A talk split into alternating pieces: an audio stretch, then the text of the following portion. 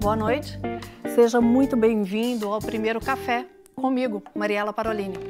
A partir de agora, toda semana, eu e você vamos tomar um café juntinhos, junto também com os nossos convidados. E você quer saber quem é o primeiro entrevistado desse programa? Já te adianto, é uma figura de grande expressão em Minas e no Brasil. Fique comigo, nosso programa só está começando e eu aproveito para te fazer um convite. Vamos tomar um café?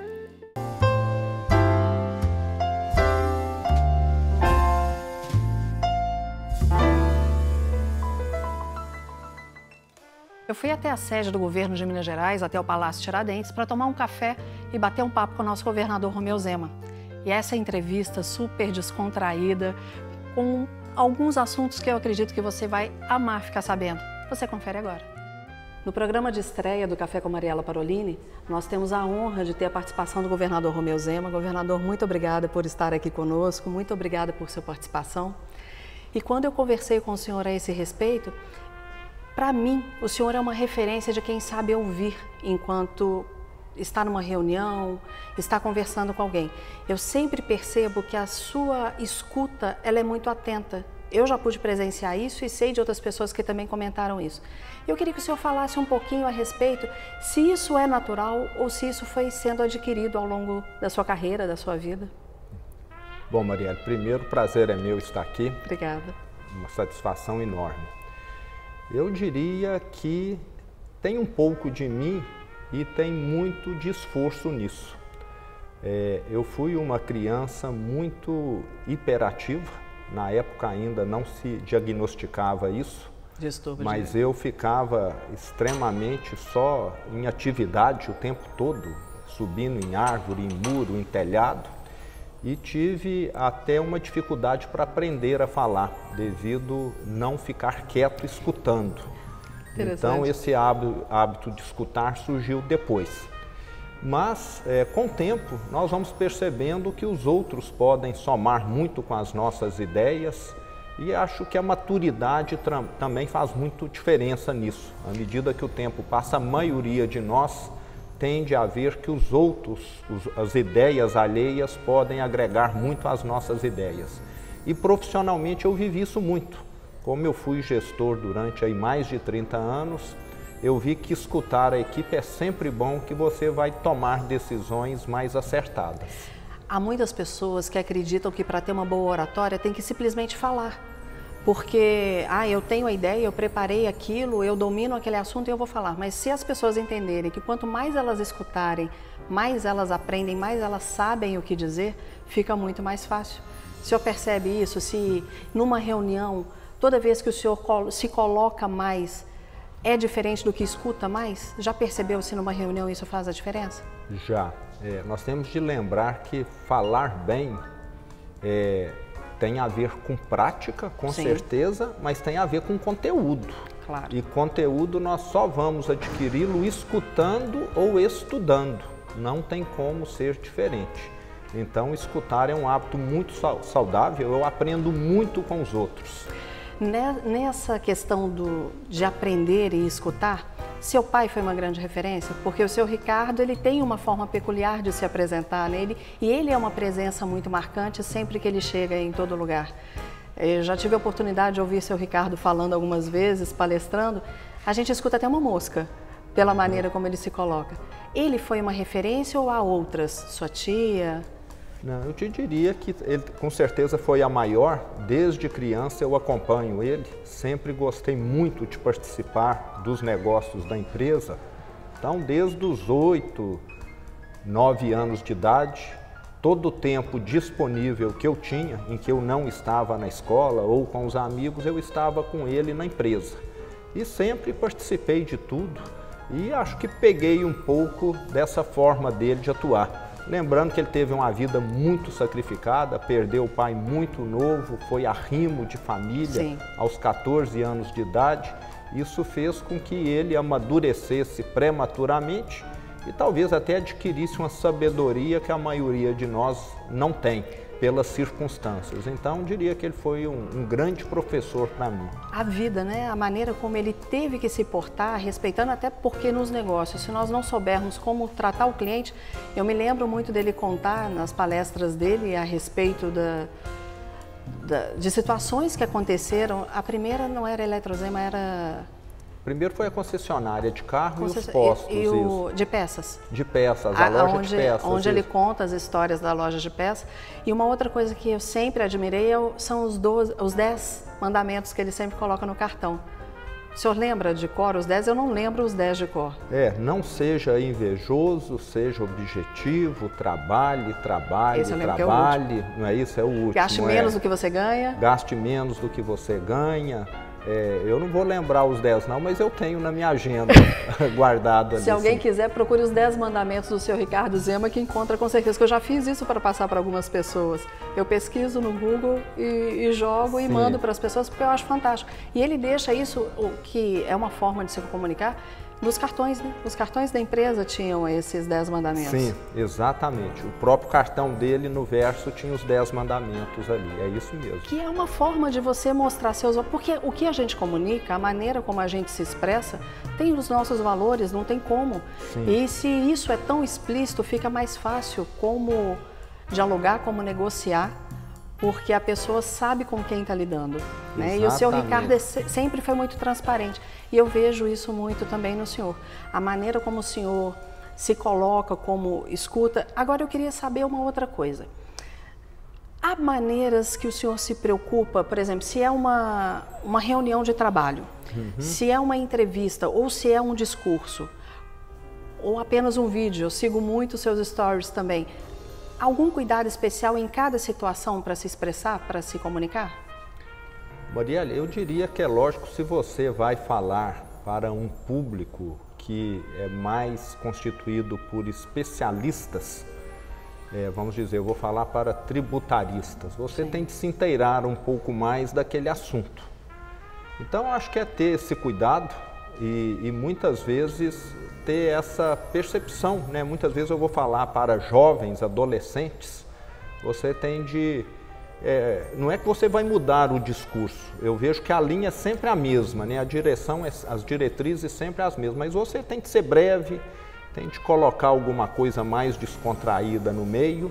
Mas o que eu falo é que as pessoas não podem ter duas agendas. Sim falar uma coisa e depois falar o contrário, dependendo do público. Eu sempre falo a mesma coisa, que isso inclusive te torna mais leve. Sim. Você não ter de estar manipulando, escondendo, fazendo coisas dessa natureza. Então, eu acho que ter uma única agenda, um único norte é fundamental e facilita a vida de todos nós. E isso é uma filosofia do seu partido, né, do Partido Novo. Há uma linha que todo mundo sabe qual é a linha do partido. Então fica fácil comunicar quais são os ideais. E se em cada situação, cada um de nós pudéssemos ter essa certeza de saber com quem nós estamos lidando, com quem nós estamos negociando, fica muito mais fácil. Sem dúvida, a coerência torna tudo mais fácil. Com certeza. Quem fica escondendo, manipulando, gasta uma energia muito maior do que imagina nessa atividade totalmente improdutiva e até destrutiva. Concorda? Claro. Porque em algum momento isso vai aflorar. Então nós temos de saber que é muito melhor perder o jogo hoje dentro da regra, mas mostrar que você segue as regras, do que querer ganhar de qualquer jeito e amanhã você ser visto de uma maneira que com certeza está longe de ser adequada. E há momentos onde o recuo é necessário. Até para observar, Sim. tem momentos que a gente diz que parece que a gente numa situação aqui. É como se a gente tivesse que sair um pouco daquela situação para enxergar como ela acontece e voltar. Isso é fundamental numa comunicação, porque eu entendo o ambiente. Nós dois estamos aqui no mesmo espaço com outras pessoas aqui participando, mas cada um de nós tem uma percepção diferente e a gente tem que respeitar o que cada um entende e saber falar qual a língua, né? no sentido da, da linguagem melhor para se usar. O senhor falou de coerência Há cuidados que o senhor toma, por exemplo, além do discurso e do conhecimento, que eu sei que o senhor estuda muito, lê muito, com a postura corporal, os cuidados com a voz, para formar esse todo da comunicação? Sim, todos nós, principalmente o meu caso, que lidei sempre com pessoas da população em geral, que muitas vezes, não querendo eh, menosprezar ninguém, claro. né, estão longe de ter um português mais correto.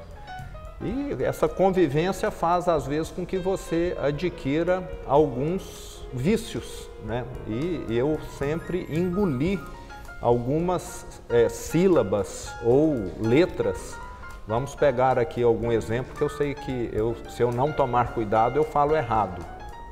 Problema, né? É problema, não é isso, né? Exatamente. Helicóptero, não é? é helicóptero, né? Então nós sempre estamos é, comendo algumas letras ou sílabas.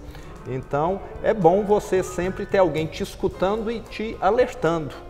E, e, algumas vezes até concordância, né? Eu tenho Sim. às vezes uma propensão a falar pegue aquele livro para mim ler, é para eu, eu ler, ler, né? É, mas às vezes você confunde, pega o livro para mim, tá certo, né? Mas se você tiver o verbo, já muda. Eu então, erros dessa natureza, vira e mexe, eu percebo que eu cometo, mas acho que nada que chega a comprometer Não. a comunicação. Agora, aqueles erros muito pesados é que ficam difíceis né, de tolerar e começam a doer um pouco no ouvido. Então, é, a pessoa tem de procurar melhorar e acho que uma boa maneira de melhorar é lendo, porque todo texto bem estruturado tem um português adequado. E nós mineiros, se nós pensarmos em sotaque, o nosso sotaque, muitos ouvem e falam assim, nossa, o cantado do mineiro é muito gostoso. Nós temos um cantado que é muito peculiar, só que nós comemos o fim das palavras. Então, se não tomarmos o cuidado, é o bonitinho, pequenininho, o cafezinho. Isso. E nós temos, porque agora o senhor também lida com outros estados, com outros, até outros países, né? E aí essa situação da fala, ela tem que ser e ter atenção a ela, né? Não, Mas não vamos lembrar fugir. que durante a minha campanha eu cheguei a ser criticado em algumas regiões do estado porque o meu sotaque ali do Triângulo Mineiro é diferente um pouco do restante do estado. Dizem que lá nós puxamos o R, alguma coisa. Como eu estou contato, em contato com pessoas de todo lugar o tempo todo, parece que essa percepção para mim quase que não existe. A não, a não ser quando é um carioca, né, que fala lagosta, né? lagosta. Né? É, aí você percebe claramente. Mas tirando um fato assim, para mim é quase que imperceptível. Mas sabe, até mesmo na sua campanha, a forma. Eu sempre disse isso muito para as pessoas na sua campanha. É a sua forma muito peculiar. E isso mostrou de onde o senhor é. Uhum. Isso demonstrou as suas qualidades, isso demonstrou os seus valores e o quanto é forte isso, porque não era neutro. Uhum. É, era o senhor. Sim. Então isso fez com que as pessoas acreditassem, tanto que o senhor ganhou com a margem grande como ganhou. É, desde o início da campanha nós falamos, eu não tenho de mudar quem eu sou, senão você começa a fazer teatro. Exatamente. Né? Então eu fui a mesma pessoa que era durante a campanha e continuo sendo agora a mesma pessoa como governador. Então, acho que isso te dá uma liberdade muito grande, que você Sim. não tem de estar tá encenando, você não tem de estar tá pisando em ovos o tempo todo. Então, acho que todos deveriam realmente assumir quem são. Isso acho que facilita muito a nossa vida e torna ela muito mais leve.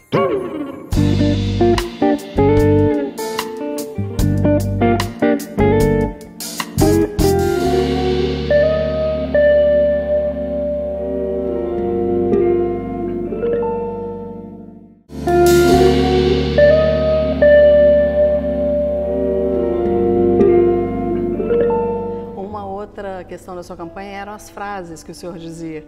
É comum isso no seu dia a dia? É, é as pessoas falam isso, eu acho que eu, eu tenho uma característica natural, não sei de onde eu aprendi isso, é o que eles falam, né, de numa frase você dizer uma teoria. Sim. É, me, me, fugiu o nome, qual que é o termo? Metáfora. Metáfora, exatamente, né? Ter essas metáforas aí. Sempre gostei muito, sabe, de metáforas e vejo que é, consigo criar algumas naturalmente. É, vejo uma situação e dali você tira uma conclusão.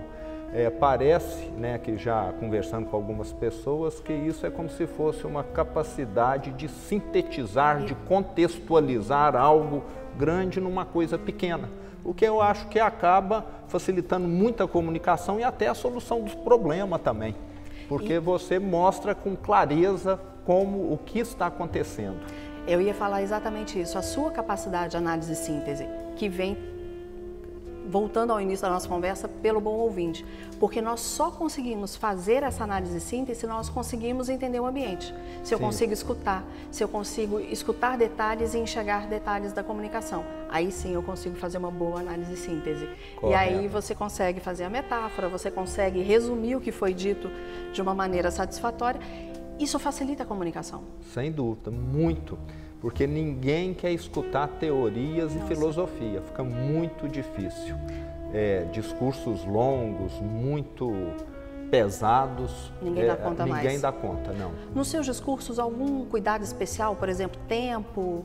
É claro, como o senhor uhum. já disse, vai depender do público, vai depender do tema daquele, do público e do tema. Sim. Mas algum cuidado, por exemplo, com tempo de discurso, é, tamanho de letra para poder enxergar enquanto está no papel, algumas coisas práticas assim. O senhor tem algum cuidado?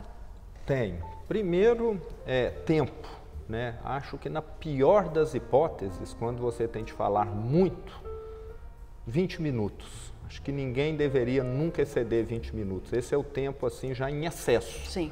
Né? Passar de 20 seria, acho que algo já criminoso já.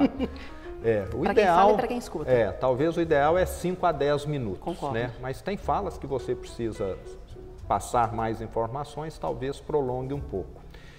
E é, acho que evitar ler, é lógico que em algumas ocasiões, né, devido questões protocolares, Sim. você tem de ler em alguns eventos, e sempre eu levo, é, muitas vezes manuscrito, numa folha, só os pontos principais para você não esquecer nenhum. Exatamente. É, você coloca só os tópicos. Então eu levo lá tipo oito tópicos, dez tópicos para mim passar um por um porque a memória nossa sempre esquece alguma coisa. Então eu não confio muito na minha memória. Está Por mais certíssimo. que treine, você sempre pode, muitas vezes, deixar alguma coisa importante de fora.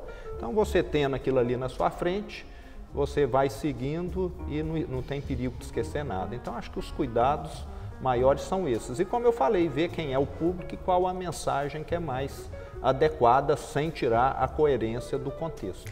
Costuma ler antes?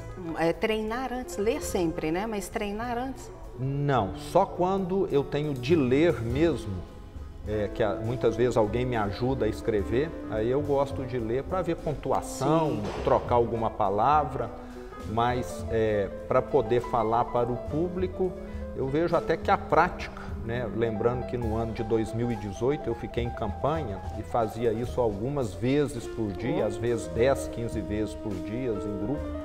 E hoje, constantemente, tenho de fazer alguma fala, isso vai facilitando. Sim, o hábito e a prática. O hábito é a prática. Mas vamos pegar aí a minha vida pré-política, eu sempre dava uma revisada antes, sim. Com a prática vai facilitando. No seu discurso no dia da posse, era nítido a sua presença naquele discurso, né? Era você, era o senhor que estava ali, era era o seu texto, né? Então isso é muito importante. Quando a gente vai se expressar, que seja num discurso, num momento tão é, protocolar como aquele, mas deixar a sua marca. Exato. E por falar em deixar a marca, tem algum livro que o senhor leu a respeito de expressividade, oratória, comunicação que gostou muito? Tenho. É, já li alguns, né? O mais recente foi até um que eu coloquei nas redes sociais do Heródoto Barreto. Eu não, não li aquele livro ainda, eu printei para poder comprar uhum. aquele livro, porque eu Sim. ainda não li aquele livro. Ele é bom que ele é um livro pequeno, Sim. né? Tem lá suas cento e poucas páginas, bem objetivo, bem prático. Então, esse livro eu recomendo, gosto muito dele. Tem os livros do Reinaldo, Reinaldo Polito. Tem o Polito e o Passadori. Isso. Conhece o Passadori? O Passadori não. Muito os do bons. Polito eu já li, também são bons, mas já tem tempos que eu li já.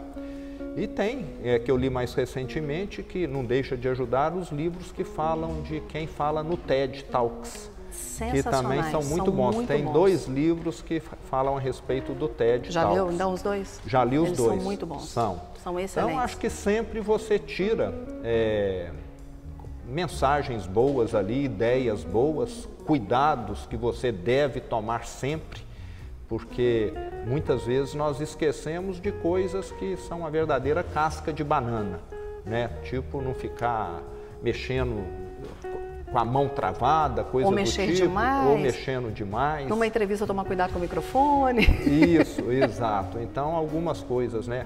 Piadas, não é hora de fazer piada, né? Acho que Sim. piada você faz em um grupo restrito que você conhece muito bem. Então acho que sempre tem dicas boas. Se tivesse num curso de oratória e pudesse deixar uma frase para quem estivesse ali, qual frase ou cuidado diria às pessoas? Ó, seja breve e objetivo, porque ninguém está com muito tempo para poder ficar escutando, não é? Exatamente, governador. Muito obrigada mais uma vez, mas antes eu gostaria de deixar com o senhor, licença que eu vou pegar aqui com a Luzinalva. Esse é um quadro que a Gel Victor Artes Oh, mandou para o senhor. Ela é uma obrigado. fotógrafa que faz belíssimas imagens. Foi impresso em papel de algodão como uma obra de arte para o senhor. Espero que o senhor goste. Tem até o livro dela, por favor, Luzinalva, aquele com todas as obras dela. E o que eu achei interessante, depois o senhor vai ver e me conta, o- que, que me, o que lembra exatamente essa, essa imagem. Aqui tem todas as obras dela como dedicatória. De nome eu Pro já senhor? conheci. Muito obrigado. Tá, já é o Victor. E aqueles livros que estão ali, por favor. Tá. Esse é o quadro. Esse aqui. Esse é o que ela mandou para o senhor. E eu achei que forma um Z. É, tem. Tem aqui, tem. Uhum. E que é Verdade. interessante, ela fez numa câmara escura com cordas e fotografou, por isso que chama frequência, porque são as frequências da corda naquele momento escuro. Esses dois livros, Maurício Amorim, do Mastermind, mandou para o senhor com dedicatória. Ah, muito Não sei se o senhor conhece, são baseados em Napoleão Hill. E esse aqui, meu e do Emílio, com muito carinho. Um que tem um capítulo meu e outro que tem um capítulo do Emílio. Ah, muito obrigado. Tá? E mais uma vez, muito obrigada. E no que precisar, pode sempre contar conosco.